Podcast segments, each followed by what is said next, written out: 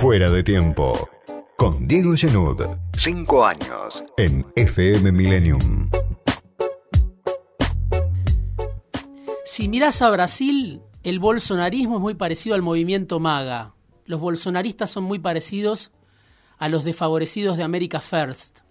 Y las personas alineadas en contra de Bolsonaro, particularmente los globalistas, los que están en contra, a favor de la globalización, son los mismos que están en contra de Trump. Todos son partidos nacionalistas, obreros y populistas. El bolsonarismo, el trumpismo, son anti-elite, particularmente anti-elite financiera, anti-banca central, anti-Wall Street, anti-corporaciones globales. Son todos movimientos de derecha hablando de los mismos temas, con el apoyo de la policía, la clase obrera y tratando temas globales, mientras en cada nación construyen sus propios cimientos. Esta frase, de hace unos días nada más, de Steve Bannon, el estratega del trumpismo, asesor de Trump, alguien que le habla semana a semana desde su programa de radio a las masas del trampismo, que participó en el ataque al Capitolio. Bueno, esa frase tuvo mucha repercusión, porque claro, ligaba a Bolsonaro con Trump, dijo incluso que, que Bolsonaro era un héroe para el trampismo. Te pregunto, esto que está diciendo Bannon sobre Bolsonaro desde Estados Unidos, ¿Tiene algo de verdadero? ¿Es toda una construcción? ¿Cómo lo ves? Esta descripción que hace él de las fuerzas, ¿no? Que interpretan, que este, encarnan tanto el trampismo como el bolsonarismo. Es verdadero desde la política de la internacional negra que encarna a Bannon y de la que forman parte sin duda Bolsonaro, Trump, Orban y tantos otros sociológicamente es una mentira de proporciones.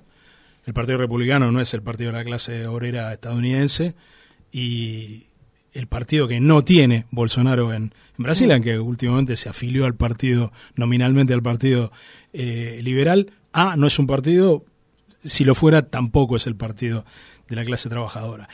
Eso no quiere decir que haya en esos países otro partido que es el partido de la clase trabajadora, hmm.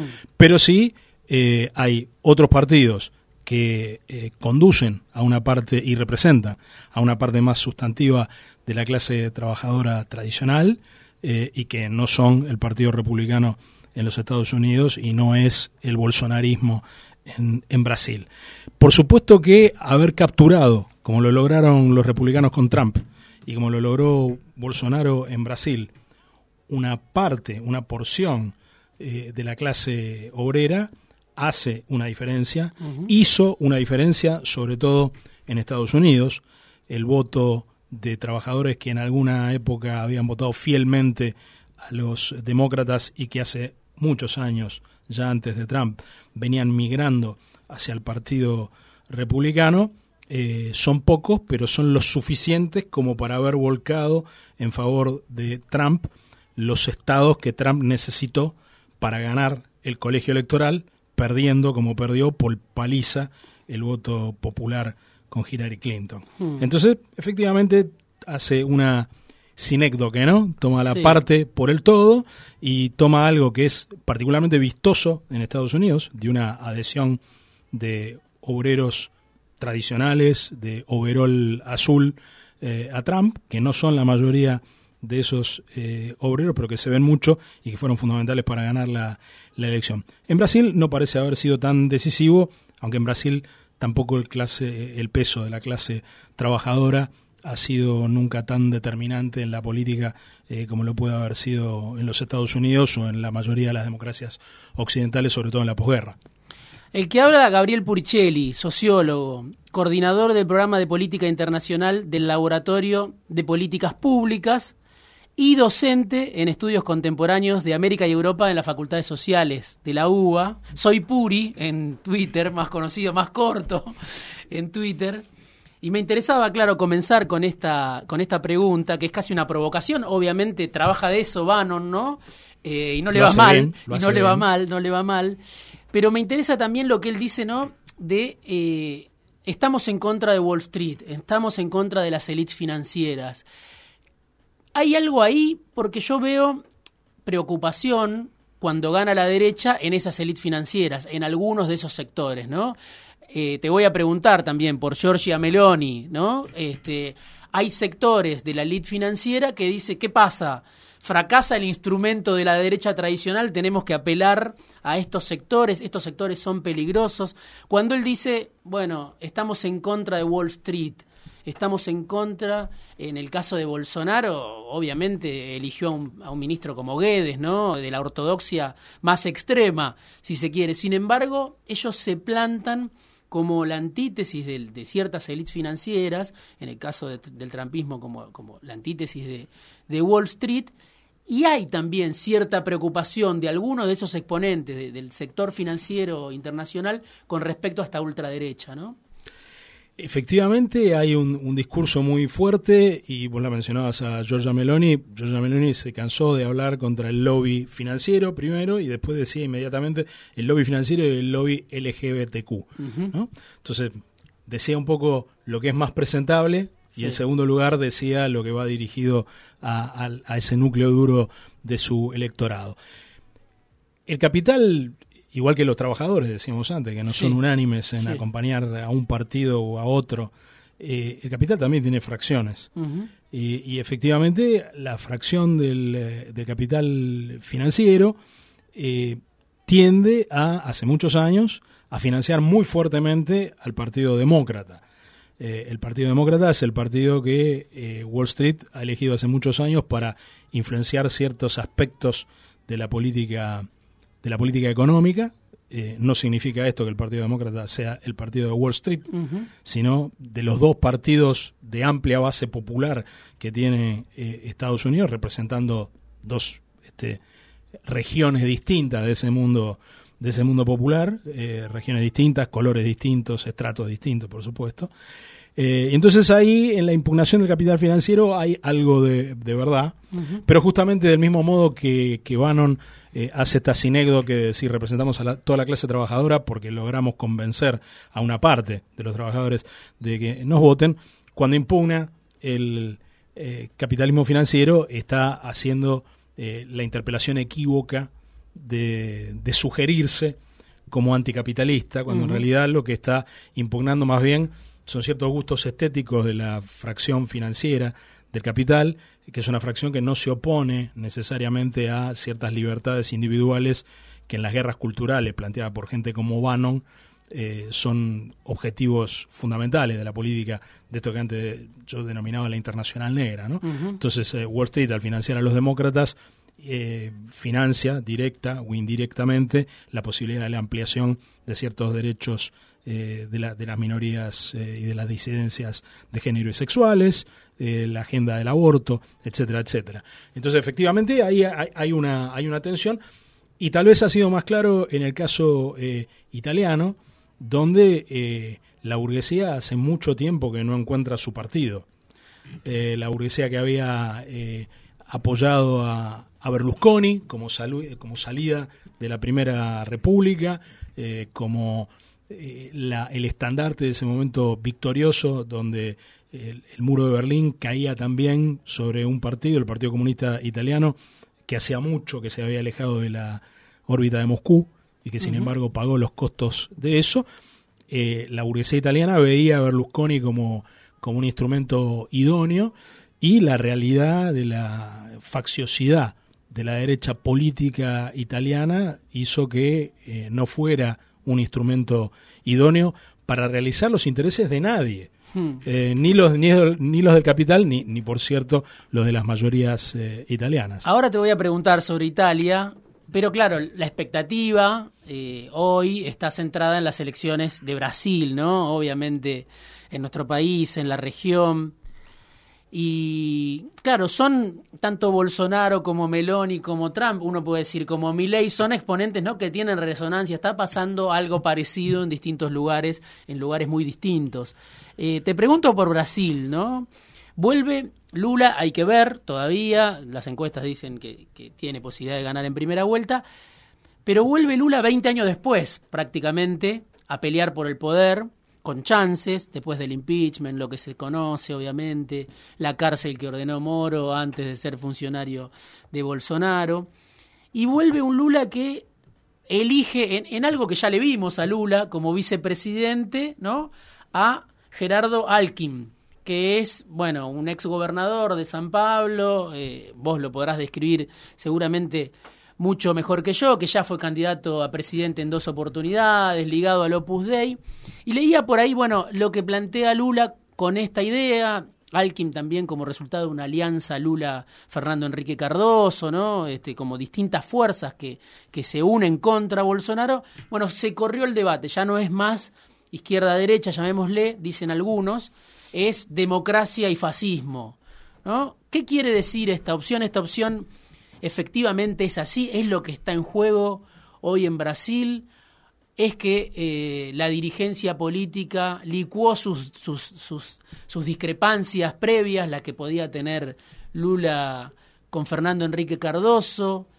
Eh, es cierto que hace falta unirse contra Bolsonaro y licuar diferencias, o hay algo que eh, también explica, implica cierta resignación de Lula, que implica, este, bueno, ya no podemos ir en busca de transformaciones más ambiciosas, ambiciosas lo único que podemos es echar al fascismo, ¿no? La derecha eh, en Estados Unidos antes y en Brasil ahora está planteando un desafío muy claro a las reglas de la democracia. O sea, la idea de que en Estados Unidos eh, cerca del 40% de los que votaron al Partido Republicano, los ciudadanos, consideren que Joe Biden eh, ocupa ilegítimamente la Casa Blanca, habla de una crisis de proporciones de la legitimidad del régimen y de un liderazgo político que está eh, decodificando una insatisfacción que por ahí no tiene que ver estrictamente con el régimen político, sino con las condiciones de vida de las personas, está transformando esto en un cuestionamiento a las reglas de la democracia. Eh, Bolsonaro, eh, con una ideología mucho más primitiva y, mucho más primitivamente reaccionaria que la de estos calculadores de la derecha estadounidense, eh, plantea no solo lo mismo, sino que llevó al gobierno eh, miles de cuadros de las Fuerzas Armadas. El gobierno, la estructura burocrática del gobierno de Brasil de estos últimos tres años ya largos eh, no se explica ni se sostiene con militantes o cuadros de un partido que Bolsonaro, por cierto, no tenía mm. antes de llegar eh, al, gobierno, sino que ha llenado la maquinaria burocrática del Estado con miles de cuadros en la, en la estructura estatal. Eh, Bolsonaro viene planteando, amenazando con no reconocer los resultados, eh, ya cuestiona la totalidad del sistema, sostiene que en la medida que se usen estas urnas electrónicas que en Brasil se vienen usando hace décadas y que no suscitaron nunca una sospecha de fraude, él planteó que en la medida que se use ese mecanismo y no eh, el voto de papel, ya se puede adelantar que el voto no va a ser legítimo. Así que el domingo va a ser un día eh, tenso. Eh, el gobierno de Biden, a través del el propio Departamento de Estado en público, según reportes periodísticos, a través de la Central de Inteligencia, y a través de exfuncionarios de gobierno con una carta pública, en estas tres instancias, le ha exigido a Bolsonaro que respete los resultados el domingo. es un mensaje también a Trump, ¿no? Es un mensaje a dos Por supuesto, por supuesto. Eh, pero creo que eso basta para calibrar la, amenaza real que existe al, al régimen democrático. En cuanto a los contenidos de la política de Lula, eh, yo no diría que este es un Lula más eh, resignado, sino un Lula que llega en, condiciones mucho peores de Brasil que las que llegó en, el año 2002. No porque en el 2002 estuviera todo bien, porque básicamente el balance de dos mandatos de Cardoso eh, fue uno de ordenamiento macroeconómico, pero no uno de crecimiento significativo y mucho menos de, redistribución. Esto cambió significativamente con Lula, pero en una coyuntura global que lo favorecía mucho. Entonces la política y las decisiones de Lula hicieron mucho mm. para aprovechar esas condiciones, pero las condiciones estaban. Esas condiciones hoy están bastante ausentes, no del todo, pero están bastante ausentes. Pero Lula de alguna manera está, y lo, lo sugerías vos antes, repitiendo un, esquema, un esquema de alianzas mm. que tuvo siempre mm. para llegar al gobierno. O sea, Lula no llegó nunca solo, siempre tuvo vicepresidentes de centro derecha. Ahora, después de Temer, volver a ese esquema.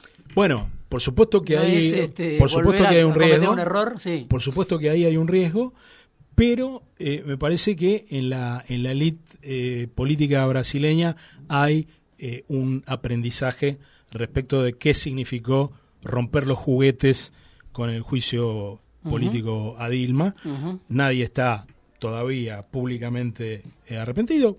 Yuya, por ahí, eh, marca, es, vanguardia eh, en eso y, veremos si alguien en la élite política se anima a decir, este, a arrepentirse como se ha arrepentido sonoramente ella. Pero me parece que hay em, una evaluación tanto del peligro que significa de ostracismo para una clase política tradicional, porque Bolsonaro eh, convivió con ellos, pero llevándolos un poco a los golpes y no de la manera que están acostumbrados. Eh, pero además, el proceso de Lavallato eh, destruyó los capitanes de la industria brasileña. Entonces, eh, todo lo que sucedió en Brasil no fue gratuito para nadie. Y no solo no fue gratuito para los políticos profesionales, y podemos decir, bueno, finalmente a quién le importan los intereses este, personales de un, de un grupo de, individuos, por numeroso y, poderoso que, que sea, pero para el capital brasileño y para el dinamismo del capital que eh, brasileño, que Odebrecht, Camargo Correa, etcétera, etcétera. Eh, y, no es nada más que una cuestión de la, de la, de la prisión de los gerentes o de los dueños en pocos casos, mm. sino una cuestión de cómo se había concebido el, el, eh, el, capitalismo brasileño para crecer y para proyectarse al exterior. Todo eso se perdió en gran medida con el, con el lavallato y eso es algo con lo que poca gente quiere eh, jugar. Y eh, volviendo al argumento de la clase trabajadora, la clase trabajadora brasileña, que siempre representó una, una porción minoritaria, pero por supuesto significativa de, la, de la población, eh, estuvo muy asociada en sus posibilidades de ascenso social a este dinamismo del capital. Con lo cual la convergencia ahí no es meramente una convergencia de Lula que toma un café con Alckmin, sino que hay fuerzas sociales eh, que dicen esto, esto no va más. Y entonces están eh, el, régimen político claramente en tensión y bajo amenaza, pero las perspectivas de crecimiento futura del capitalismo brasileño también están en cuestión y eso ha llevado a un replanteamiento general. Leía una entrevista que hizo Augusto Taglione, justamente que está en San Pablo, escribiendo para la política online, y hacía una entrevista con alguien de Ciro Gómez, ¿no? Alguien que trabaja con Ciro Gómez, candidato también y él decía algo que también te quiero traer acá para la discusión, ¿no? La continuidad, bueno, obviamente Cardoso Lula, que muchos la, marcaron en la historia, pero ahora dice, Lula y Bolsonaro en el modelo económico son casi lo mismo. Los economistas del mercado no ven diferencias entre ellos. Dice Ciro Gómez que busca obviamente eh, colarse ¿no? en esta discusión. Los medios de comunicación no ven diferencias entre el modelo económico de Lula y Bolsonaro, más allá de estas diferencias políticas, la historia, todo lo que conocemos. Y dice, a lo largo de todo ese plazo, Brasil tuvo una política que favoreció a los intereses financieros, bueno, que acabó con la estructura productiva. bueno, es una crítica más al modelo de Lula en el poder. Pero te lo pregunto hacia adelante, no tanto hacia atrás, si ves que esto también tiene algo que puede ser importante a la hora de esta elección, si eh, la sociedad brasileña lo ve tan distinto. Obviamente Lula no tiene nada que ver con Bolsonaro, su historia, su pertenencia, su compromiso, obviamente un militar, un obrero, ¿no? Este, y sus historias. Pero el modelo económico, dice Ciro Vamos, y para mí mete el dedo en la llaga, bueno, es parecido, por lo menos para los economistas del mercado, que habrá que ver quiénes son, ¿no? Pero que los ven con grandes similitudes. ¿Qué ves ahí? Me parece que eh, Ciro, obviamente en campaña tiene que decir esto, eh, pero la lectura que yo, caritativa, que yo haría eso, y deflactándolo por, eh, por la sínfula de campaña, es que el modelo de valorización eh, del capital financiero, que fue muy importante durante las dos primeras presidencias de Lula y que mostró cierto agotamiento en las presidencias de, Dilma, no es una idea muy ajena a lo que está planteando Lula, lo que están planteando Lula y Alckmin ahora que no es exactamente lo que planteó Bolsonaro. Y Bolsonaro es más difícil de leer porque, primero, Bolsonaro, eh, eh, su em, desempeño previo, los 28 años que estuvo en el Congreso antes de ser presidente, tendió a correr al PT por izquierda en cuestiones económicas y a correrlo por ultraderecha en todo mm. lo demás, por supuesto. En lo político, claro. Eh, mientras que Bolsonaro en el gobierno hizo una especie de rendición eh, a, la, a, la, Menem, pero con un gurú de un hiperliberalismo que no representa prácticamente a ningún sector del capital. Una especie de, de, Milley expert Guedes, claro, Guedes, que por otra parte eh, tuvo un periodo donde pudo intentar hacer lo que venía a hacer, pero que rápidamente se vio cortar las alas por un Bolsonaro que necesitaba holgura presupuestaria para poder seguir controlando una mayoría en el Congreso. Entonces, de Bolsonaro es muy difícil decir cuál fue el modelo económico que persiguió, porque hubo un zigzag muy violento eh, y creo que no ha llegado a, consolidar una idea eh, económica. La idea económica de Guedes sigue siendo la misma que tenía antes de llegar al gobierno, pero su gestión no fue exactamente acorde con sus ideas por estas restricciones y vaya uno a saber qué es lo que piensa Bolsonaro de esto. Y eso también contribuye a que una parte del capital eh, prefiera un gobierno con una línea un poco más eh, identificable. Y entonces, bueno, por supuesto, la crítica de, de, Ciro Gómez, más allá del contenido que le da ahora en campaña, es una crítica que él viene haciendo desde un perfil eh, desarrollista de viejo cuño hace muchos años, la hizo incluso en época que fue ministro eh, de Lula, y me parece que ahí hay una discusión que está muy pendiente. Me parece que en la política brasileña está razonablemente bien resuelto el esquema de alianzas que es necesario para asegurarse que Bolsonaro eh, se vaya, pero lo que viene por delante está menos, eh, está menos claro. Tienen a favor que el, el, instinto de supervivencia de Bolsonaro obligó a Guedes a hacer un poco, dicho muy mal y pronto, de keynesianismo en los últimos seis meses. entonces van a recibir eh, una, una, economía con una recuperación un poco más vigorosa de lo que anticipaban los consultores hace un año, una inflación en baja eh, y probablemente, bueno, si deciden que lo que no está roto no hace falta arreglarlo, eh, por ahí el gobierno de Lula, eh, sin tener una luna de miel, porque la política contemporánea niega sistemáticamente las lunas de miel a los a los electos tenga un poco de ayuda de la economía al principio. Lula esta semana habló de Alberto Fernández, ¿no? Porque tiene muchas coincidencias también la historia de Brasil, no los periodos, obviamente y dijo se equivocó en firmar el acuerdo con el fondo, Alberto Fernández, porque convalidó la herencia de Macri, palabras más. Palabras menos, claro, desde el albertismo se podría decir, si existiera todavía, bueno, ellos tuvieron, tanto Néstor como Lula, la posibilidad de pagarle calle al fondo, le llenaron la cara de dedos de, de, dólares al fondo eh, y el fondo se fue. Bueno, ahora eso es imposible. ¿Cómo te imaginas esa relación, en el caso de que Lula gane finalmente, gane en primera vuelta, con el Fondo Monetario Internacional, con la Comunidad Financiera Internacional, teniendo en cuenta esto, ¿no? Que en su momento, por ejemplo, Meireles fue un funcionario que después también se pasó de bando y era funcionario lulista. Dilma tuvo, si no me equivoco, a Joaquín Levy, algún ministro también muy eh, cortado por la tijera del fondo. ¿Cómo te imaginas? Porque Lula está criticando a Alberto, pero al mismo tiempo él puede quedar preso de esta declaración en el sentido de que no está claro cómo se va a poder plantar Brasil con Lula frente a este nuevo esquema, ¿no? No sé cuán preso va a quedar su declaración porque tampoco sé cuán mm. importante es para la política brasileña lo que el presidente brasileño diga de un presidente vecino. Para nosotros obviamente es muy importante, pero no, no creo que en el contexto brasileño sea el tipo de frase que lo vaya a perseguir como un fantasma a, Lula.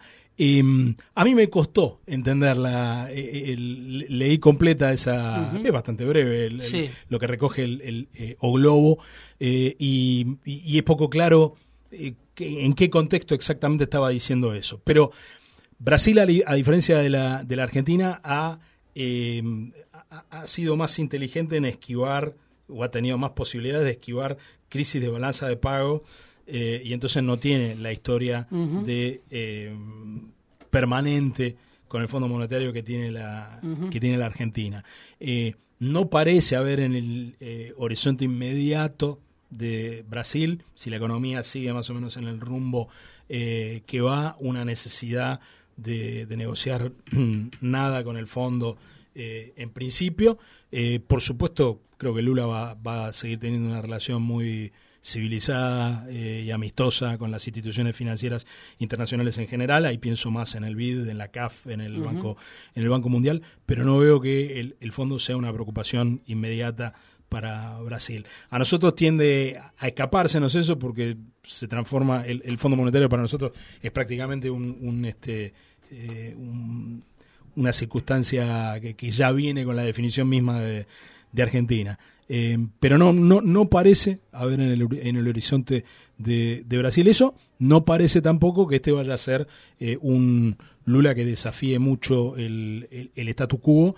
Eh, hay que entender que incluso para la política internacional de, de Lula, el hecho de que en este momento Rusia esté en guerra con que haya invadido Ucrania, que esté en guerra allí y que esté muy presente la amenaza de una tercera guerra mundial, va a hacer que eh, creo yo, Lula sea bastante más discreto eh, y, no busque una proyección internacional tan inmediata ni tan vigorosa como tuvo en otros eh, momentos donde hacer pie en los BRICS no representaba una amenaza tan fuerte para los Estados Unidos, sino más bien un reclamo de espacio para Brasil que los otros actores del juego internacional podían aceptar no viéndolo como una amenaza inmediata. Hoy, tratar de proyectarse muy decididamente en este tercerismo que fue fuerte en Brasil, sobre todo durante sus dos eh, primeras presidencias, conlleva otros peligros y yo supongo ahí que va a haber un,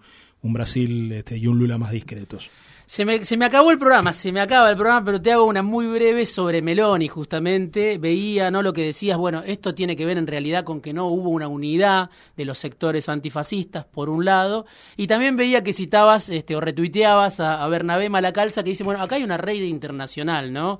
De dirigentes de esta derecha que son jóvenes, que tienen un discurso, que interpretan ciertas claves de época. Digo, más allá de la cuestión electoral que vos, que vos lo marcabas bien, bueno, este bloque de derecha existe hace mucho en Italia y si, se hubieran unido eh, sus rivales quizá era otro el resultado.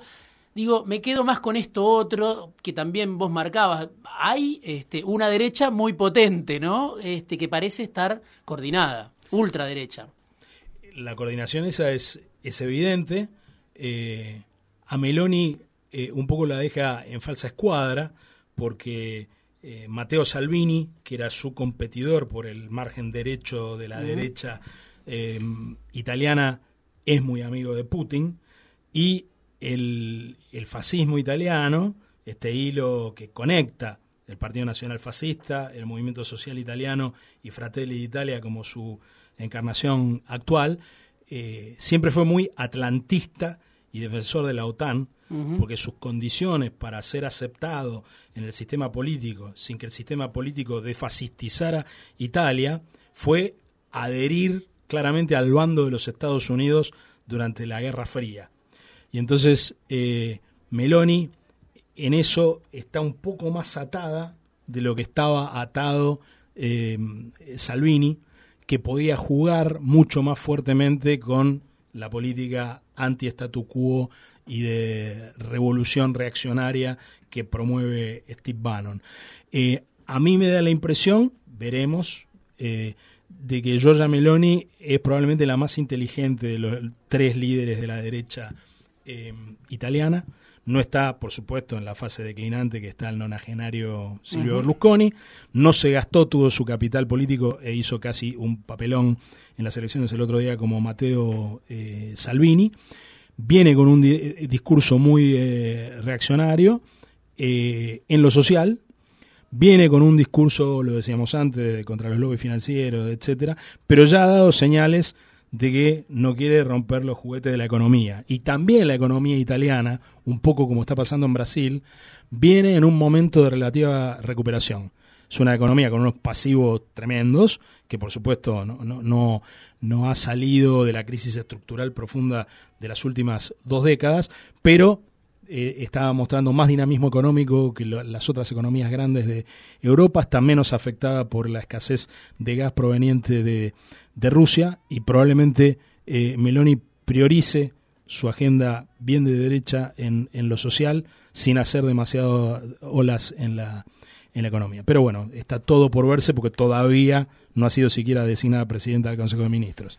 Gabriel Puricelli vino esta tarde a charlar con nosotros. Afuera de tiempo se nos fue el programa. Sociólogo, analista de política internacional, coordinador del programa de política internacional del Laboratorio de Políticas Públicas. En Twitter lo van a encontrar como Soy Puri. Gracias, Puri, por esta tarde en Fuera de Tiempo. Gracias por la invitación, Diego.